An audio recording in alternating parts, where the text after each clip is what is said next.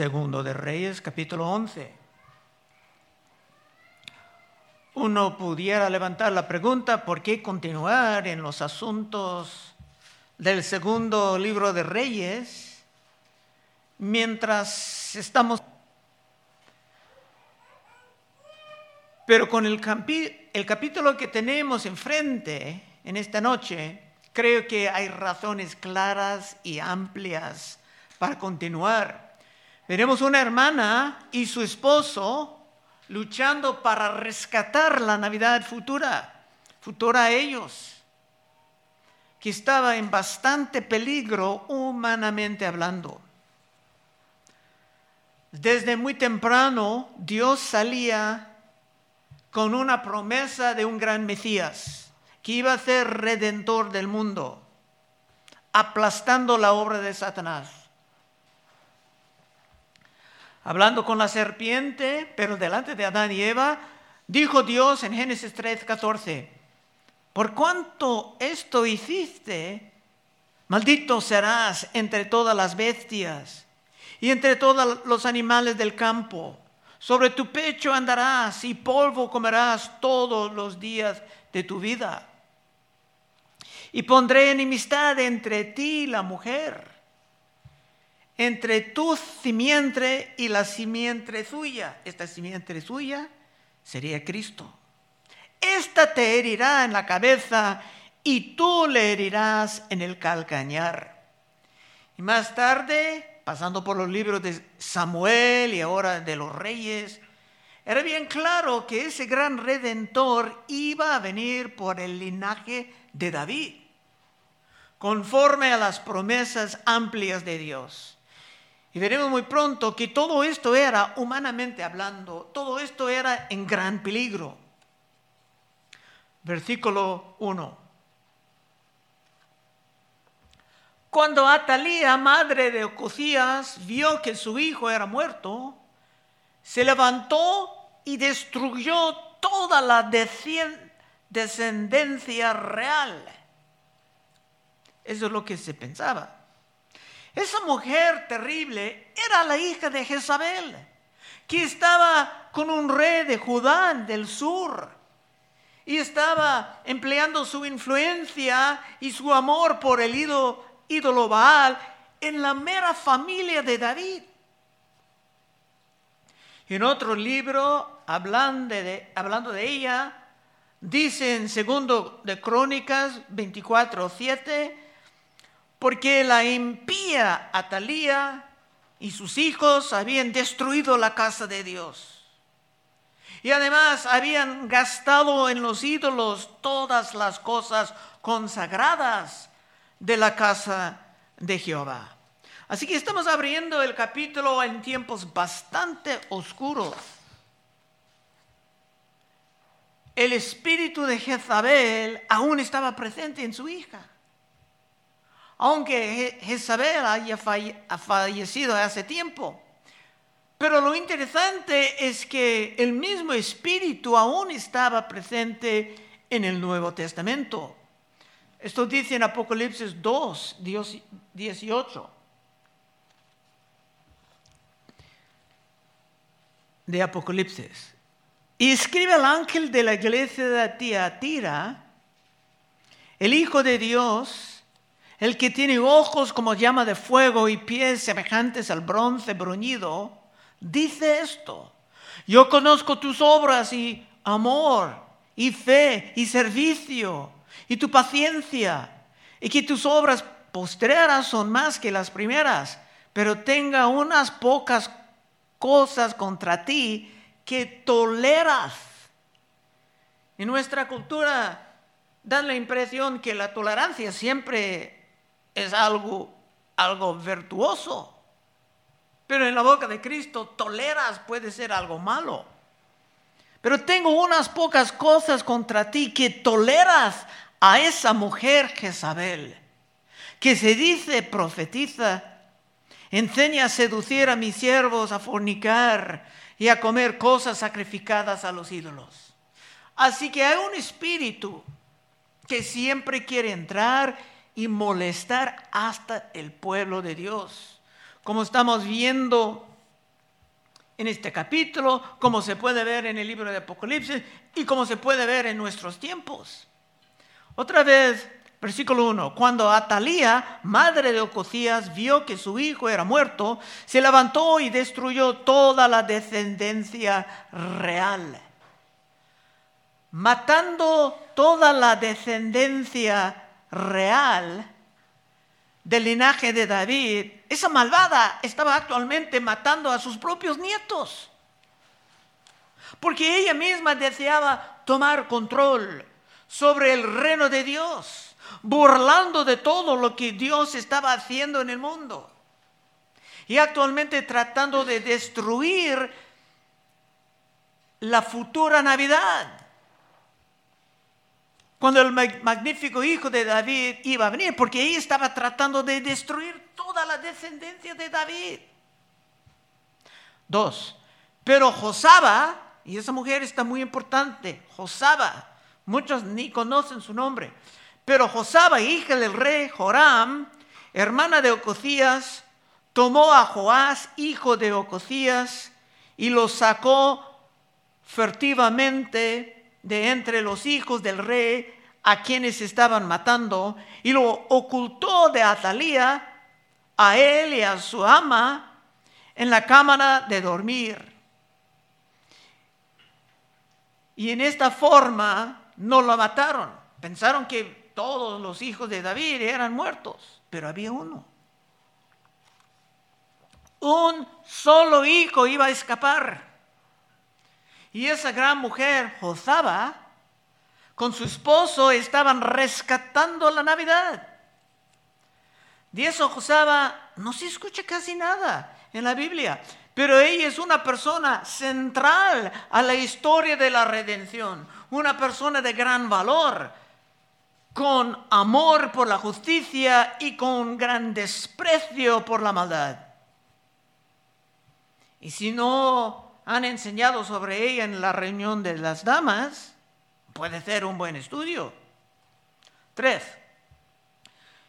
estuvo con ella escondido en la casa de Jehová seis años y Atalía fue reina sobre el país. Esta malvada Atalía estaba gobernando en la pura tiranía, en la pura traición. Y todo el mundo a lo mejor estaban perdiendo su esperanza, como mucho en nuestros tiempos. A lo mejor la gente estaban diciendo que ha llegado el fin del mundo y que ella era una forma de anticristo, pero en forma femenina. Pero esa Josaba,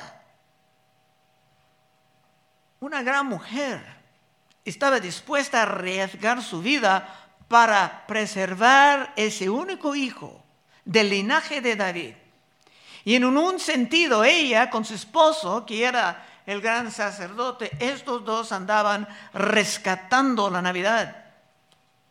Cuatro. Mas el séptimo año envió Joaida y tomó jefes de centenas. Lo tenía totalmente escondido por siete años, nadie sabía. Capitanes y gente de la guardia y los metió consigo en la casa de Jehová e hizo con ellos alianza, juramentándoles en la casa de Jehová y les mostró el hijo del rey. Ese joyada era el sacerdote, esposo de la gran Josaba, y estaban levantando este que sobrevivió de la matanza como que era su propio hijo enseñándolo todos los caminos de Dios. Y ha venido el momento de actuar. Seguramente el gobierno de esa bruja era cada vez más insoportable. Y seguramente por oración y por profecía se sabían que esa gran protección de la familia santa era obra de Dios. Y en un sentido, esto es como nuestra historia de la Navidad en que Herodes, escuchando de Cristo, lo vio como rival. Y por esto mataba a muchos niños alrededor de Belén, actuando como la malvada de este capítulo. La historia no ha cambiado. Versículo 4. Mas al séptimo año envió Joaida y tomó jefes de centenas, capitanes, agentes de la guardia, y los metió consigo en la casa de Jehová e hizo con ellos alianza, juramentándolos en casa de Jehová, y les mostró al hijo del rey. Y les mandó diciendo, esto es lo que habéis de hacer. La tercera parte de vosotros tendrá la guardia de la casa del rey el día de reposo. El gran sacerdote tenía la autoridad de mandar cuando el gobierno estaba en tanto peligro.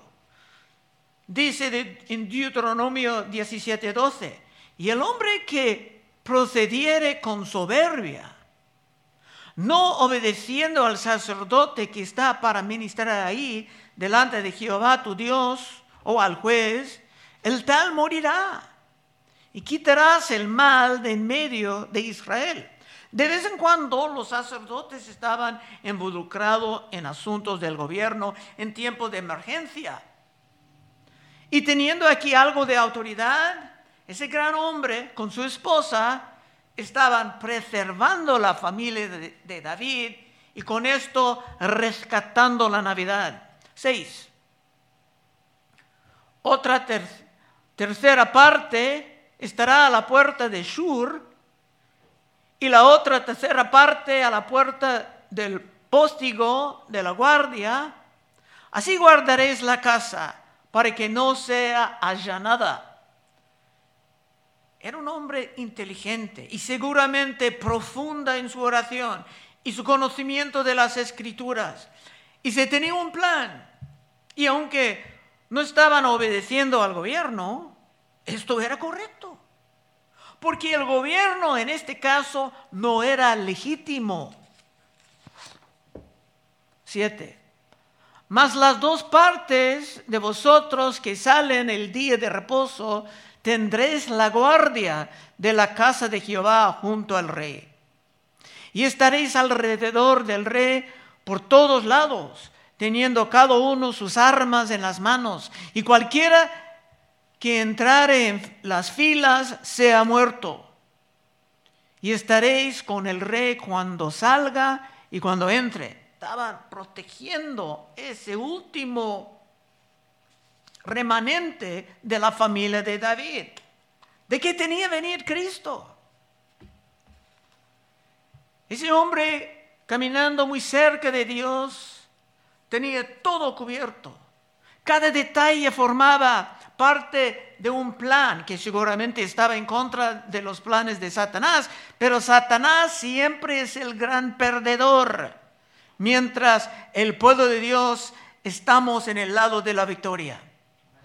San Pablo entendía esto como gran estudiante de las escrituras y no compartía el pesimismo tan común en nuestros tiempos. Mira lo que dijo San Pablo terminando el libro de Romanos, en Romanos 16, 20 Dice, y el Dios de paz aplastará en breve a Satanás bajo vuestros pies. La gracia de nuestro Señor Jesucristo sea con vosotros. Y un más temprano en el mismo libro dijo en 8:31, ¿qué pues diremos a esto? Si Dios es por nosotros, ¿quién contra nosotros? Amén.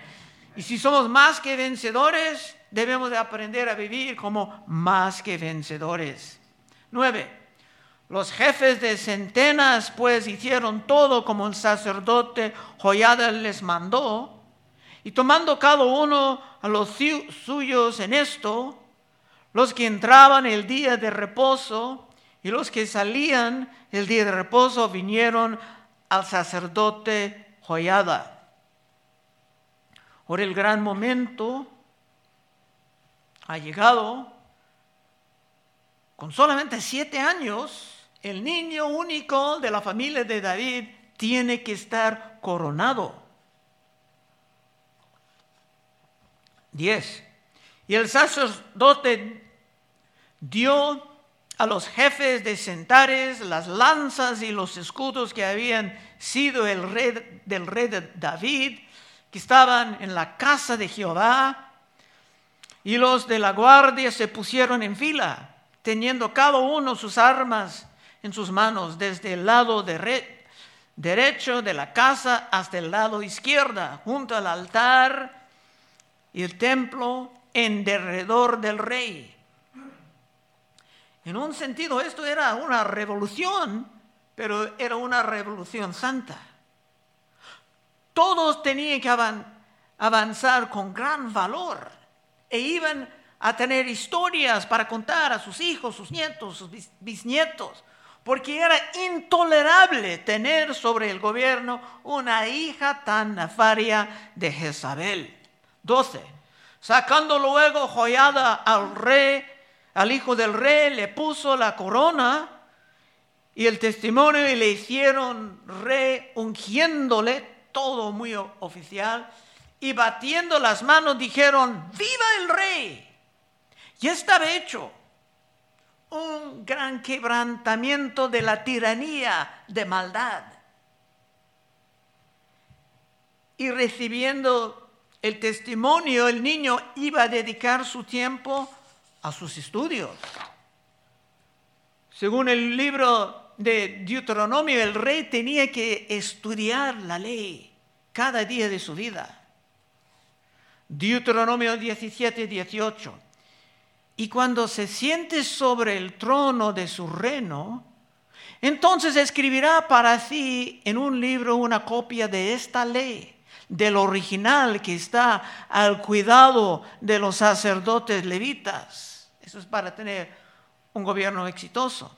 Y lo tendrá consigo y leerá en él todos los días de su vida para que aprenda a temer a Jehová su Dios, para guardar todas las palabras de esta ley y estos estatutos, para ponerlos por obra.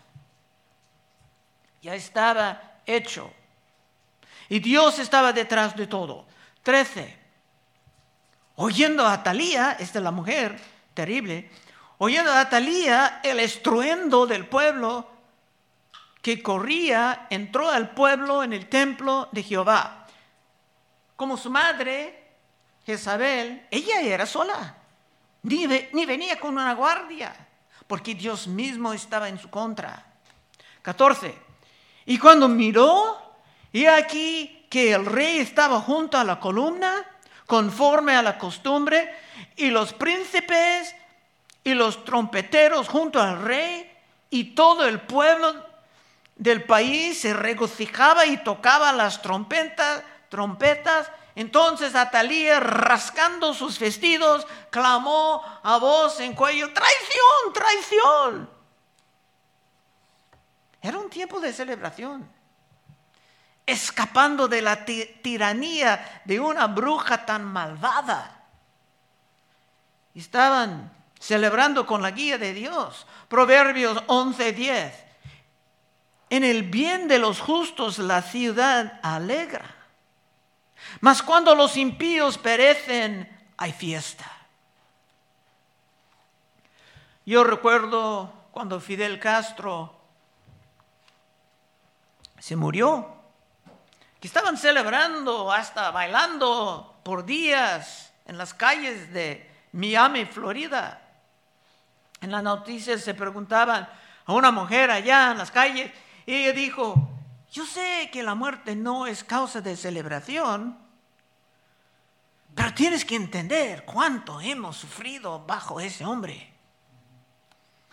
Y de este capítulo salen muchas doctrinas sobre lo que se puede hacer como pueblo de Dios en contra de la tiranía, cuando hay personas como Josaba y su esposa, su esposo, perdón, que actualmente tenían el valor de, la, de resistir 15.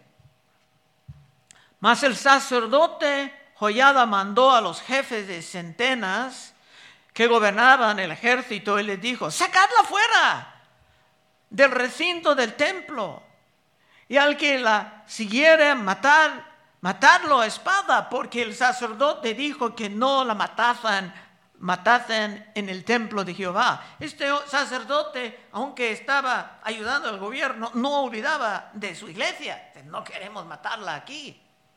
Ella estaba gritando traición, mientras solamente ella era culpable de ese crimen. 16.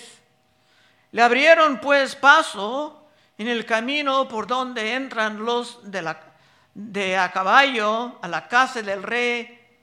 Allí la mataron. Por supuesto, ella estaba ejecutada por medio de los del, gobierno y con la aprobación de los de la iglesia.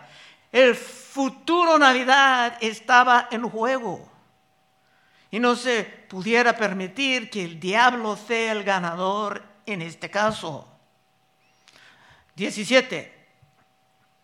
Entonces Joyada hizo pacto entre Jehová y el rey y el pueblo, que serían pueblo de Jehová y asimismo entre el rey y el pueblo. Era correcto. Establecer todo por escrito, correctamente. Porque pasando el tiempo, entrando otros en poder, sería fácil regresar al egoísmo humano, olvidando de la justicia de Dios. Y por eso en este país, en muchos países, entrando en el gobierno, uno tiene que jurar sobre una constitución de reglas y no simplemente tener hombres gobernando por su antojo. 18. Y todo el pueblo de la tierra entró en el templo, templo de Baal. Tenía un templo de Baal en el sur, en la ciudad de Jerusalén. Y todo el pueblo de la tierra entró en el templo de Baal y lo derribaron. Asimismo, despedazaron enteramente sus altares y sus imágenes y Mataron a Matán, sacerdote de Baal, delante de los altares. Y el sacerdote puso guarnición sobre la casa de Jehová. Estas cosas jamás deberían estar en el pueblo de Dios. Seguramente el pueblo estaba pensando que era correcto tener una cantidad de tolerancia. Pero estas eran cosas y personas que simplemente no se pueden tolerar sin encender la ira de Dios. 19. Después tomó los jefes de centenas, los capitanes, la guardia y todo el pueblo de la tierra, llevaron al rey desde la casa de Jehová y vinieron por el camino de la puerta de la guardia a la casa del rey y se sentó el rey en el trono de los reyes. Con siete años, el niño estaba reinando con su Biblia, con la ley de Dios a su lado. Y claro, tendría personas guiándole y poco a poco ayudándole a entender el arte del gobierno. Siempre, siempre bajo los principios de la palabra de Dios. Porque la Biblia tiene mucho que decir sobre cómo gobernar en el mundo. Tenemos libros con nombres como jueces, reyes. Dios habla mucho de esto. Y hasta el segundo salmo es una amonestación para los que gobiernan en el mundo. Salmo 2. ¿Por qué se amotinan las gentes y los pueblos piensan cosas vanas? Se levantarán reyes de la tierra y príncipes consultarán unidos contra Jehová y contra su ungido, diciendo, rompamos sus ligadoras y echemos de nosotros sus cuerdas. Es natural que quieran abandonar las ligaduras de la santa ley de Dios para gobernar por su antojo, pero es inútil. La Navidad ha llegado y nosotros tenemos a nuestro rey. Continuando el Salmo 2, dice, el que mora en los cielos se reirá. El Señor se burlará de ellos. Luego hablará a ellos en su furor y los turbará con su ira. Pero yo he puesto mi, mi rey sobre Sión, mi santo monte. Yo publicaré el decreto. Jehová me ha hecho me ha dicho, perdón, mi hijo eres tú. Está hablando de Cristo aquí. Yo te engendré hoy, pídeme y te daré por herencia las naciones y como posesión tuya los confines de la tierra. Esto está hablando de mucho éxito para Cristo Jesús. Los quebrantarás con vara de hierro, como vasija de alfarero los desmenuzarás. Ahora pues, oh reyes, y ahora viene la amonestación, ahora pues, oh reyes, sed prudentes, admitid amonestación, jueces de la tierra, servid a Jehová con temor y alegraos con temor, honrad al Hijo, para que no se enoje y perezcáis en el camino, pues se inflama de pronto su ira. Y si mires a las cosas pasando en el mundo ahora, puede ser la ira del Hijo inflamando. Bienaventurados todos los que en Él confían. Esto claramente estaba hablando del gran hijo de David, Cristo Jesús, que estaba muy cerca de no nacer por lo que estaba pasando en este capítulo. Pero claro, Dios tenía todo bajo control. Versículo 20 y 21 terminando. Y todo el pueblo de la tierra se regocijó. Y la ciudad estuvo en reposo habiendo sido Atalía muerta a espada junto a la casa del rey. Era Joás de siete años cuando comenzó a reinar. Y así termina el capítulo en que se andaban rescatando la Navidad. Conclusión. Bueno, hermanos, el año 2024 ¿Puede ser otro año espantoso? En que los malvados intentan levantar sus cabezas con toda forma de perversidad y con sus robos, especialmente la inflación, y con sus delincuencias.